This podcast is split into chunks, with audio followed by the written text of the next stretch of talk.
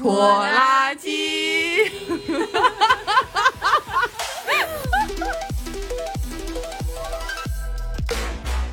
欢迎收听拖拉机，我是嘴瓢乌鸡县二萌。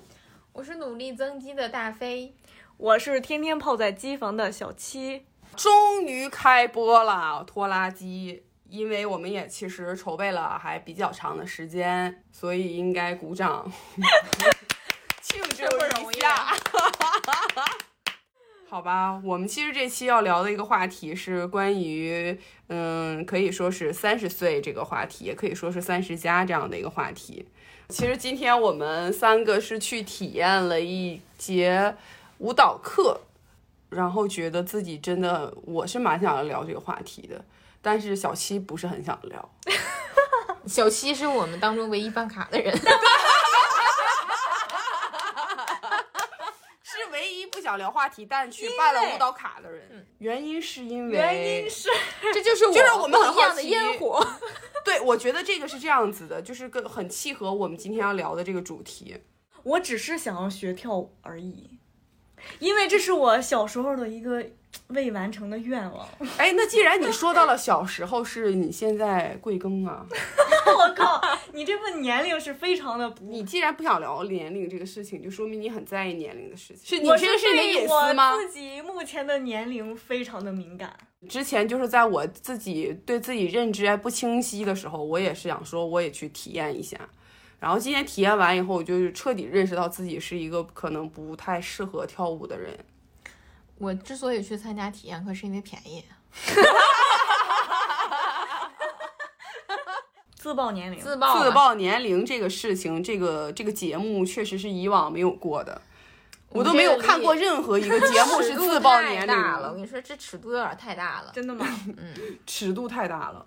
我觉得可能这个地方你一说年龄就会被逼掉。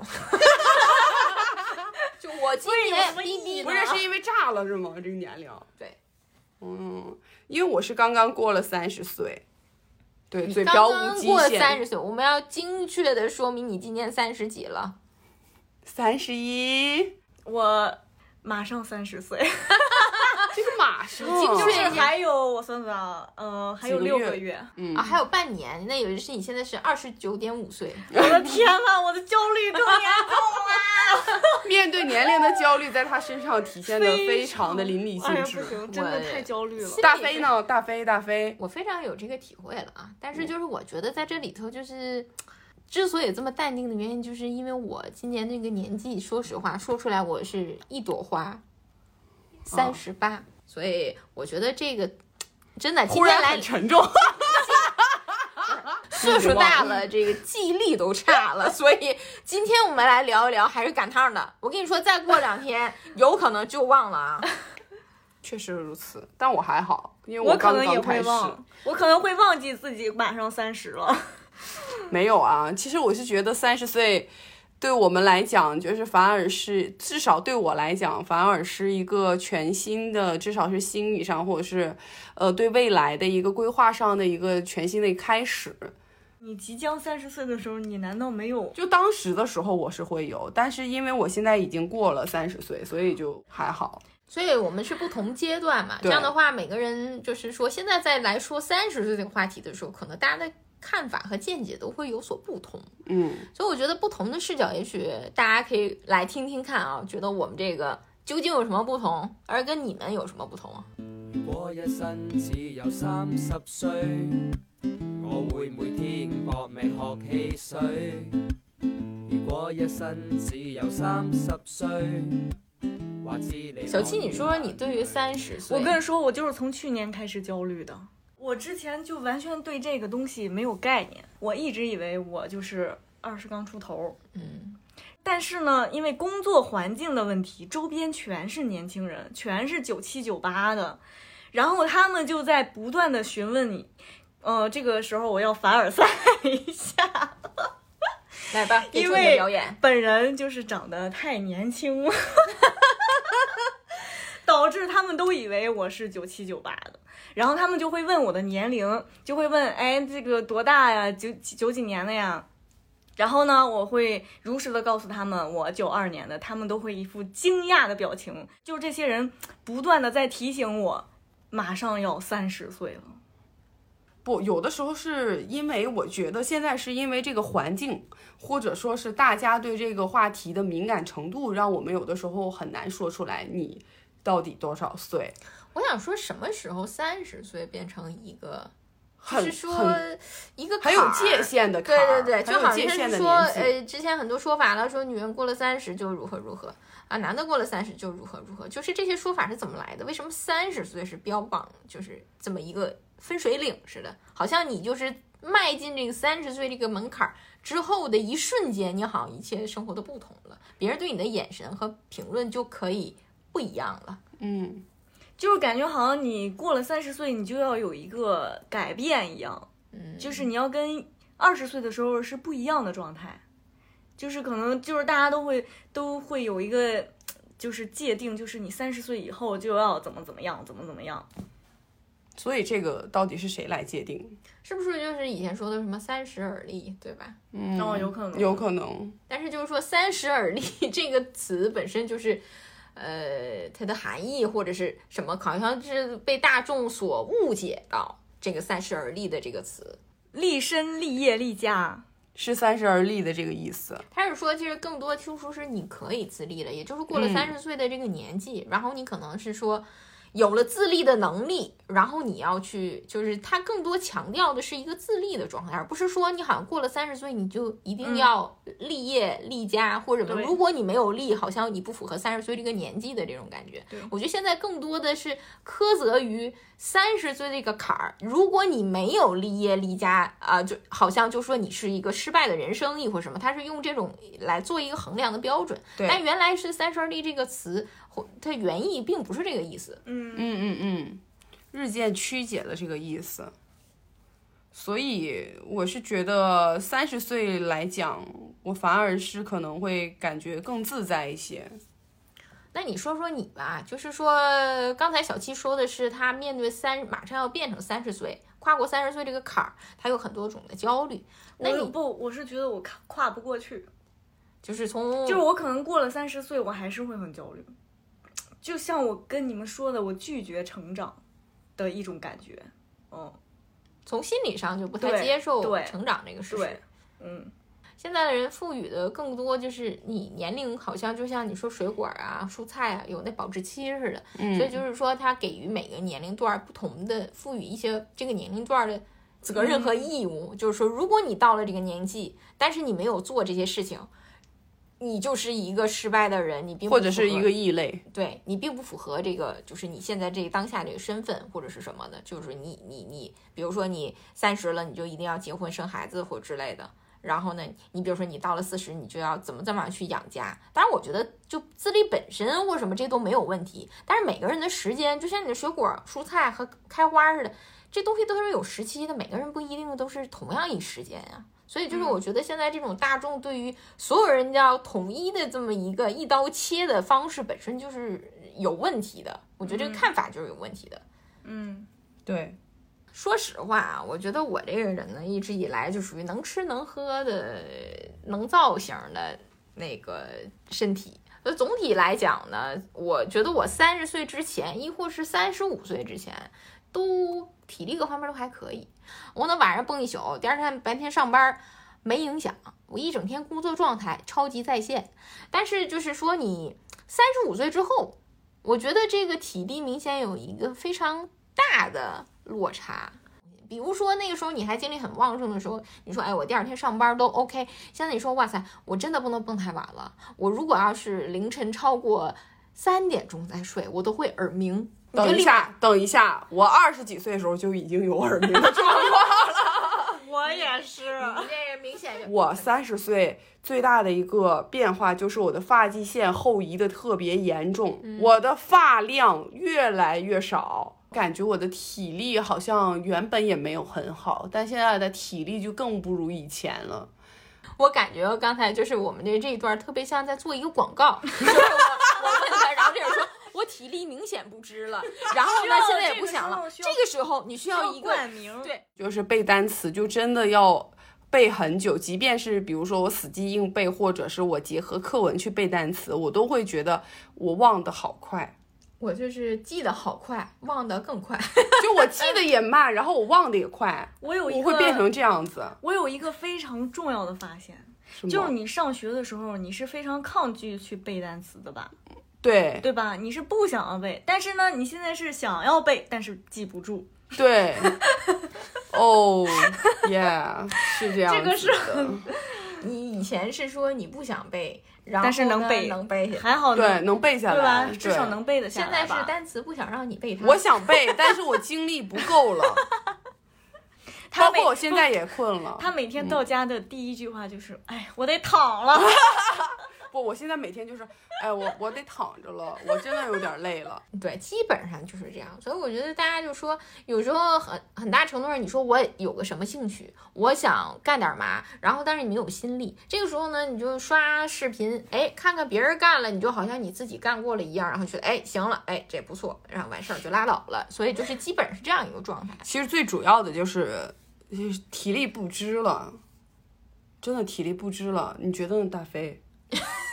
我觉得这个话就这么问我，我就抛给我，让我觉得。被冒犯。对，有点讽刺，有点意思，是吧？我我跟你说，我明明没有那个意思，我跟你说，这嗯，我没有那个意思。你哪个意思？你也想我的意意思思就是不是那个意思。我跟你说，如果你觉得是什么意思哎？各位听众，如果下期节目你突然发现这节目就少一人儿，不要问啊，不要问怎么回事儿。我跟你说，今天晚上有可能就被办了，你知道吗？可能少俩。丫头，我今天必须狠狠的给你办了。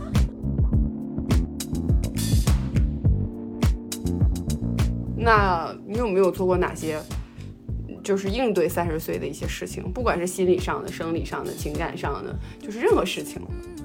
我想去跳伞，因为我觉得我可能三十岁之后我就不敢跳了，那你得抓紧了，还有六个月。或者我在三十岁当年也可以去。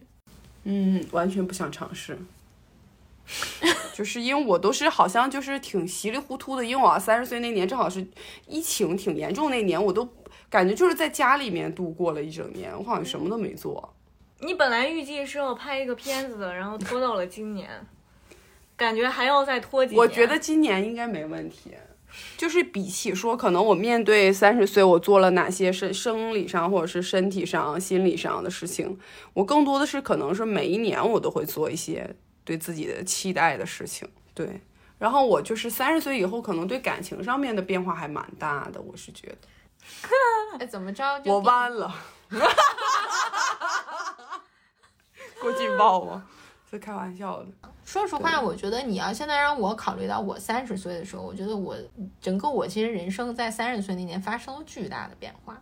然后呢，但是就是这里巨大的变化，就是说除了感情方面以外呢，就是我的工作方面也有发生了巨大的变化。因为我三十岁那一年我就辞掉了我正儿八经的工作，现在我就是一个这个自由创职业者吧，哎，不算了，就是是自由职业者。然后但做的也很一般，然后呢就勉强还活着呢，然后。所以就是说，那个时候你更多的是专注在于你怎么生活这个问题上，可能很没有很多其他的考量。然后一转眼的时间，你已经接近了四十大关。可能我个人来讲，我并没有就是进入婚姻，然后我也没有小孩儿。一般在我这个同龄的人，大家都在忙着老公孩子热炕头吧，每天就是疲于挣钱，然后或者是照顾孩子的一个状态。嗯那可能我个人来讲，就是我在这里就属于是比较。不太一样了，就是因为我没有进入婚姻，然后呢，所以就是我可能现在就一个人吃饱全家不饿的状态，所以也许很多人说的这个问题就在于说你还可以有一些说哦你自己就怎么样，包括你看我们坐在这儿还可以有这功夫闲聊录这广播对吧？要不正常我估计可能人就得啊这这孩子就得喊我哎妈得做饭了对吧？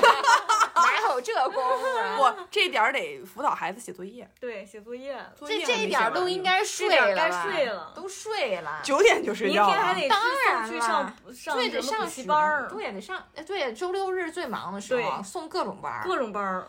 对说实话，我觉得更多你除了工作以外，现在就说你要首先要自己生活，对吧？然后呢，呃，你就正常完成你的工作，然后呢，爱情目前是就没有什么太多让你自己操心的事儿。对，然后呢，你把更多的关注点可能就落在了你在嗯思考你的人生事儿，亦或是说你未来想怎么样，对吧？所以我觉得现在就是之所以大家有这种焦虑，也是跟这个时代有关系。对，包括环境，然后每个人的想法都可能，他们的想法就是，如果因为我身边有很多的人呢，有一些想法我是不认同的，但是他们的想法可能是，甚至有可能是绝大部分人的一个思想的状态，就可能说觉得三十岁了，然后女生就有那种很不。不应当的言论，说女生就可能掉价了，或者说你就不值钱了，也可能说啊，你还挑什么呀？可能是不仅仅说是你挑对象，你工作上你也可能会面临巨大的问题，因为你是生育的年龄，包括你可能会闪婚等等等等，用人单位也会有很多考量。最近不是开放三胎了嘛，所以很多有一些公司甚至公开的声明，就是说以后不招女同志了。不招女性的员工，因为他们可能会要生三胎，就是这个对公司来讲是一个很大的损失。就之前说对女性的这个很不公平的地方就是这样，我觉得本身带孩子就难了，然后现在连找个工作都费劲了。是的，而且我是觉得这个现在这个工作的环境也是很不好的。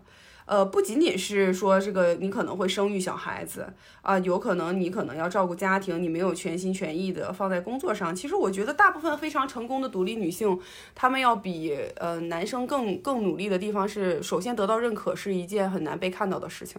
我觉得就是，即便你的工作能力很强，嗯但他们还是依然会选择男生。啊，对，这个确实是，嗯，它是这样子。它呃，这个属于一个社会普遍的一个目前现在的普遍的状况是依然我们不喜欢的一个状况，希望未来可以有有一些改善的状况。这就是为什么经常我们可能会在网上啊、呃看到有很多对冲的一个话题，包括我们在现实生活中跟一些同事也好、朋友也好，我们去讨论这个话题的时候，大家每个人想法都完全不一样。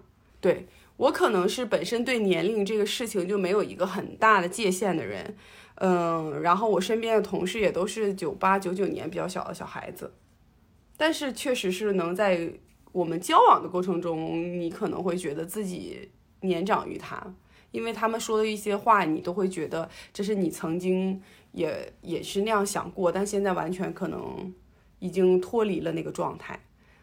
那还有一点就是，我可能呃感情观上也会有变化。但感情关系的变化可能不一定是因为我过了三十岁，也可能是因为自自身自身的经历的问题，所以就现在就是更呃随性的一个人了。挺好，羡慕。请继续随性。对，就非常随性，是不是有点过于随性呀？我觉得就是不过我也倒是挺开心的。开心就好。嗯，对我是一个开心至上之人，我是希望，不管我是现在的学习也好，工作也好，还是什么事情也好，我是希望这些事情能带给我快乐的。如果感到不快乐，我就不是很想要进展下去了。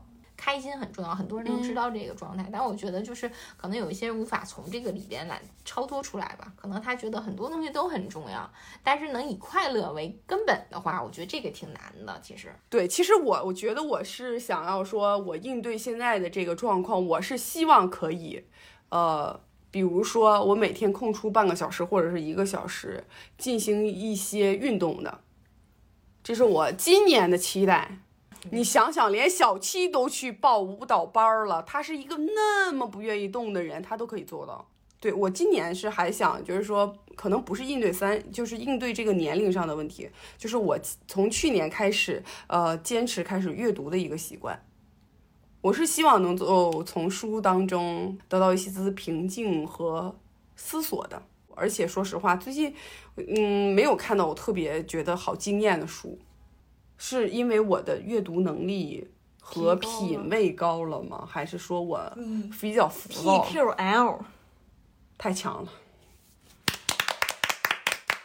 哎，我觉得我就是为了不跟那个年轻人脱脱轨这件事儿，或者说我不跟互联网呃离得太远，我觉得我还是很努力的在追赶这些热点和一些信息的。我只能之前也也是非常努力，我我现在也在已经放努力，弃了，我现在还在努力。现在就是那我觉得现在努力的人呢，我就是支持你，然嗯后也希望你能继续努力下去。但是像我，还有小七刚才说也已经放弃了啊，这个大跟年飞小七放弃是吗？但是他年龄没关系就是比如说我看到，我还是会去百度，他还是在努力的呀。啊 就是我也我我也会知道哎，我也会偶尔对，就是想知道是怎么回事儿，但我只能想说，你永远追赶不上，你嗯会有一天就是渐渐发现你力不从心，对啊然后追赶不上。我是所以我觉得追赶不上，但是我想参与进去。对，因为你是觉得就是你不想被这个时代抛弃，像刚才小七说的，我不想认可，我也不想接受我可能要三十岁这个事实，因为我不想成长。你会觉得你在这个三十岁以内的时候，也许某种程度上你还可以达到某种心理安慰，是说其实你还是二十代的年轻人。对但是一旦你的年龄步入了三十，你觉得你再也无法说出口对了，你觉得嗯你已经是一个超过三十岁的所谓的成年人，甚至中年人，没错，这个是让你不能接受的这个根本。没错，也许与年龄本身无关，也许这个数字只是数字，但是这个数字代表了很多，就是可能也许是你觉得要终结某些你的一些东西的时候了，嗯甚至说你会为了这个数字，亦或是为了你能更贴合这个数字，你要去放弃一些东西，这也是很多人不太想的。其实更多的人考虑的是这个点。这包括很多方面，就刚才咱说的什么生存方面，或者是感情方面，对吧？你结婚生子，亦或是说你工作工作等等，，嗯，就很多方面，别人会用年龄对你品头论足，但是这个是社会的现象，你无法抗拒它。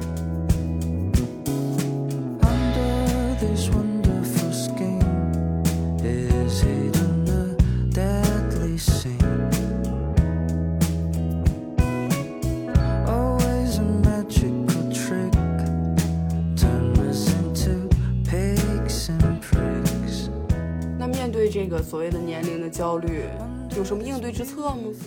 就是还是尽量让自己保持一个很平稳的心态，就是即便真的非常的焦虑，自己马上三十岁这个现实，但是还是选择接受它。我应该不会改变什么的，但是呢，这点我可以觉得我要说一句，就是他其实我觉得他对年龄的焦虑，就像他说他是不想成长一部分，他说他自己不会改变自己这一点，我是呃双脚赞成的，为什么？因为因为我知道你就是不会变，对，耿直个儿，非常的耿直，包括就是想法上的，他是很有深度的，也是 非常的，你是很有自己的见解，然后你对世界也好，对社会，对你的小圈子也好，是有你自己的一套原则的。就说明就是你在你自己的这条道路上，其实你钻研的蛮深了，对个有一定的深度。对，嗯嗯嗯我这个深度不是说这跟年龄没关系，很多人五十岁他都没什么深度，嗯，他就浮在表面上。我就说我三十岁的时候，我就根本没有任何考虑。当时我想的唯一一点就是说，哦，你过了三十，可能你要结婚生孩子没了，因为我觉得我这个时代相对就是更保守一些。嗯，对就，是因为虽然我们所谓的八零后是变革的一代啊，但是相对来讲，我觉得我们所遭受的就是或者所感受的，就是真的是各个时代不同的点，也许我们都卡在这个坎节上了，所以我们体验了每一个时代，就是或者是说中国在飞速发展的这几十年之间。就是巨大的变化，嗯，所以就是都体现在了我们这个从八零后开始，就是都体现在了这个身上。我觉得可能我们的童年更单纯一些，现在的这个越来越的多的年轻人，相对可能没有那么单纯的一个环境给他们了，所以我觉得他们不得不去想一些事情，亦或是在这个呃他们生活的过程当中，就是相当于是困扰更多，因为烦恼更多，就是信息更多，烦恼也多，然后困扰就会更多。对，那就继续我们小七刚才没有进展完的话题。就是说，你周围的人跟你有一样的焦虑吗？我觉得我周围的人都不焦虑，哎那你是就是你是觉得只有你你是唯一一个焦虑不的人，是不是，我觉得我的焦虑来自于我自己，就是自己给自己的焦虑。嗯就是面对年龄焦虑这件事，你怎么看？用眼看，很好用，心看。非常 nice。完美。所以呢，就随心吧。就是你再怎么焦虑，你不解决问题，对吧？你还是会焦虑，那比所以你有什么问题，你就去解决问题就好了。那比如说，如果问题，解决不了，比如说什么问题你解决不了呢？你刚才说的你的那些焦虑，你觉得能解决吗？你不内心不想成长之类的这种焦虑，你觉得能解决或者怎么解决吗？唯一的解决方法就是调整心态。嗯，就是不管它，随随它去吧。对，就是我要尽量让自己的心理年龄永远停在十八岁。十八岁你在上大学吧？对啊，大学的你，你认为是心理年龄最好的时刻吗？嗯，为什么？为什么呢？心理年龄最健康的 那时候你觉得你最健康，就是最无忧无虑的时刻。啊，嗯。嗯，那如果我觉得，如果一定要回想起那前面三十一年起三十一年的时间里，我最喜欢哪一个年龄的状态的话，我可能会喜欢我高中的时间。我高中是因为我那时候就是在猛力追星，然后沉浸式的就是追星中，对，就是你现在也两是耳两耳不没有那个时候窗外事那个以觉得没什么前更更癫，烈。那个时候是我就是追星的癫狂时刻。我觉得其实说实话，如果你这问我的话，我觉得我没有什么想回去的，因为我觉得我本身的个人虽然这个我经历非常丰富，不是这跟这个没关系，啊我想说的是，就是说，我觉得我是一个逻辑思维比较强的人，我也比较理性。那因为我觉得从理性的角度，我认知我回不去。然后还有一个问题就是说，无论你回到哪个时代，你因为我就是说你会认知，可能之前你的选择或者决策没有什么错误，亦或是说，也许某种程度上我有点相信命运啊，也许你觉得这个就是你命里注定的，所以不太想回去任何一个时刻。嗯，因为我是觉得这个当下是我觉得最好的时刻。哎，我要改一下，改一下，改一下，我们，我们也想留在现在。感觉为什么大家忽然就都那什么了？呃，前面的这个约等于就是可以剪卡掉了剪剪掉掉剪掉，重新这个呃重新说，重新说。我们其实就是很想要留在此刻，我觉得享受当下下，是最好的时刻。当下就是我最挚爱的时刻。忽然什么？我也以为只能被迫舞蹈。虽然我觉得.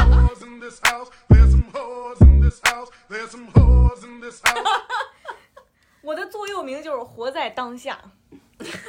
但他从来没有，但是但是小七从来没有真正的活在当下过。我一直都是活在当下的，我觉得你是活在前沿的人，没有我觉得你特别的，未来是吗？我是我是觉得你的思想特超前。不是你正经点儿。我又正经说，他为什么觉得我不正经啊？他为什么觉得我不正经啊？你自己因为我们这个电台就是一个不正经、没正形儿 播客节目，并且不定期更新。一看就真的突是然来了一条口播 Seven days a week. Wet this pussy. Make that pull out game weak. 小七说他就是活在当下的原因，是因为你觉得你很 real 的在。就是你这个所有的这个对，就是你活的是很真实，所以你把所有的情绪是放在当下，当然你也很享受现在生活。所以那他说的是啥？他说我都没听懂他说的是啊啥。他觉得是你的思想是前端的，他觉得就是说哦，哇哦，你展望的是，就是说你的思想比较超前，然后呢，所以你有一些人较为平庸，对，很难驾驭这一句可以不用，前沿的思想。我会给你剪掉。我来剪这期，好，明年上，明年上。不不不，二十年后，二十年后都入土了吧？我跟你说，这成为我我在人生当中留下的最后一段录音，是吧？哎，突然觉得好悲伤啊！对你这么享受当下，不如现在就我们录完这期，你马上立剪。刻，我们不如你现在马上，我还一个晚上，我觉得这怎么接的呀？上床上躺着剪，为什么要上床舔？说上床上嘛，我嘴瓢不是错。我说你看上床上舔，不是说你这个去床上体验。我说的就是这样子能冷静下，因为我的我真的很容易嘴烫，然后就是嘴瓢，对无极限，因为我嘴很容易瓢，我不知道为什么。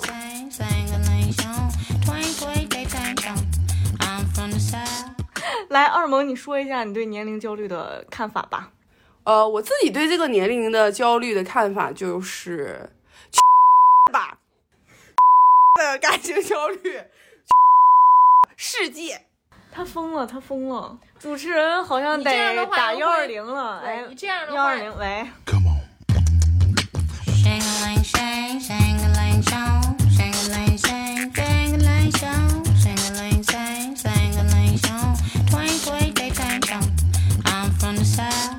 我现在最大的焦虑可能就是对之后的这个，呃，事业上发展的一个定位，呃，是一直比较模糊且没有一个明确的想法。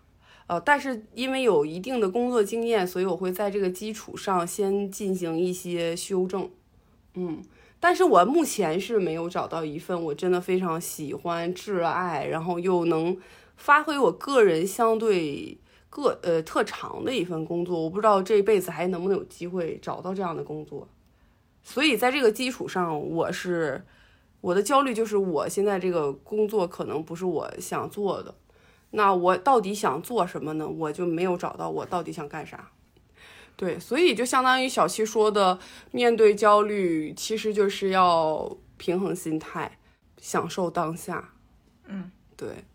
所以面对焦虑，每个人的方法其实都不一样，同时我们面对的焦虑也是不同的。那你刚才说了那么多，那比如说现在你面临你已经呃迈过三十岁大关，然后但是你没有结婚，没有生孩子，然后你是有什么想法吗？我的想法是，三十岁没有结婚、没有生孩子这件事情是很正常的一件事情。你不管是结婚生子也好，还是没有结婚生子也好，最主要的我是觉得可能还是，呃，希望你能够更多的把重心放在自己身上，然后去享受生活、记录生活。我想说的是，我们老是思考这个晚不晚，其实我想说，任何时间都可以。生活真实，别被束缚。卡姆萨哈密达。那大飞嘞？我觉得焦虑吧，就是说哪个年龄段好像貌似都有。我觉得虽然我已经突破了三十大关，呃，突破了三十五大关，然后马上逼近四十大关，然后这个年龄其实，在逐渐的过程当中，我觉得我最焦虑的，其实一开始就是在突破三十这个状态。等我渐渐往后突破的时候，突破了三十五，你好像渐渐就没有什么焦虑了，因为你发现，你即使是过了这些岁数，就是说，当然你还是你啦。你也没有什么太大的变化，甚至你在至少在思想或者在其他方面，你觉得你可能有了更深入的一个见解，或者是说对你的生活，也许你有了一些新的不同的看法。我觉得这个是人在成长的表现。但是就是说焦虑的状态，你可能不一定是因为年龄，像刚才二萌说的，不一定是因为年龄，也许更多是因为你的经历。但是就是说，不管你。过了三十、三十五还是四十，甚至四十五、五十，我觉得每个年龄段你有你自己的焦虑，所以不用太过于在意这个焦虑。也许当你迈过那一关的时候，你发现这焦虑再也不是问题了。也许你之前一直在焦虑的那个东西，你甚至都不知道它是什么了。你当初为什么而焦虑，你都会那么纳闷，说：“哎，我当时呃焦虑个啥劲儿呢？”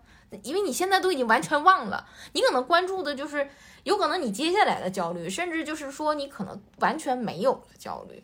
所以我觉得焦虑不可怕，就是你也不不必为了就说哇塞，我这太焦虑，我一定要想个办法解决。也许有的时候这个东西不是用办法来解决的，很大程度上也许就是时间就给了你最好的答案。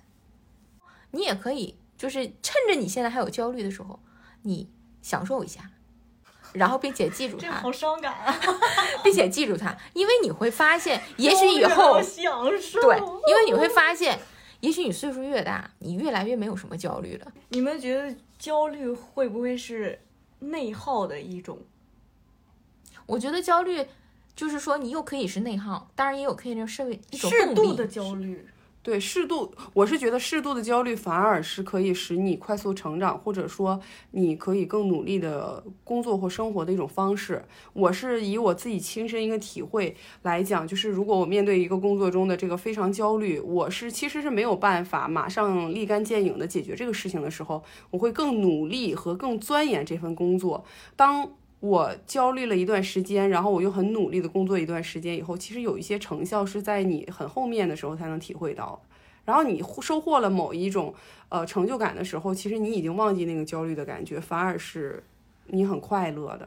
因为有这个焦虑，反而带给我更多的沉淀和更努力去工去工作吧。以我个人来讲，所以我觉得就是焦虑某种程度上就是一种动力，它会推动着你去做一些事情。但是我觉得有一些焦虑是可以的避免的，要比要如年龄焦虑，比如年龄焦虑，还有就是你本身自己已经很疲惫啦，或者是说你嗯呃是没有那么多精力去做某一个事情，但你一定要去做那个事情的时候，其实它是没有必要的焦虑，反而会让你内耗且且生活的更不快乐吧。嗯。嗯，所以适当的焦虑有助于你的身体健康和心理健康。但只不过就是说，大家要掌握好这个度。但我觉得掌握好这个度有点难，因为本身焦虑不是嗯你自己希望它产生的，对而是它是被动产生的一种情况。所以我觉得就是说，如果你觉得你焦虑了，那你就想一些办法来转移你的注意力，就去做那些你喜欢的事儿，能让你开心的事儿。这个是很好能转移注意力的一个方式。你也没必要就天天坐在那儿。如果你越想这个事儿，它你就会更加焦虑。对，或者你就踏踏实实做好现在眼前可以做好的事情就好了。对，所以还是一句话。一句话。一句话。拖拉机。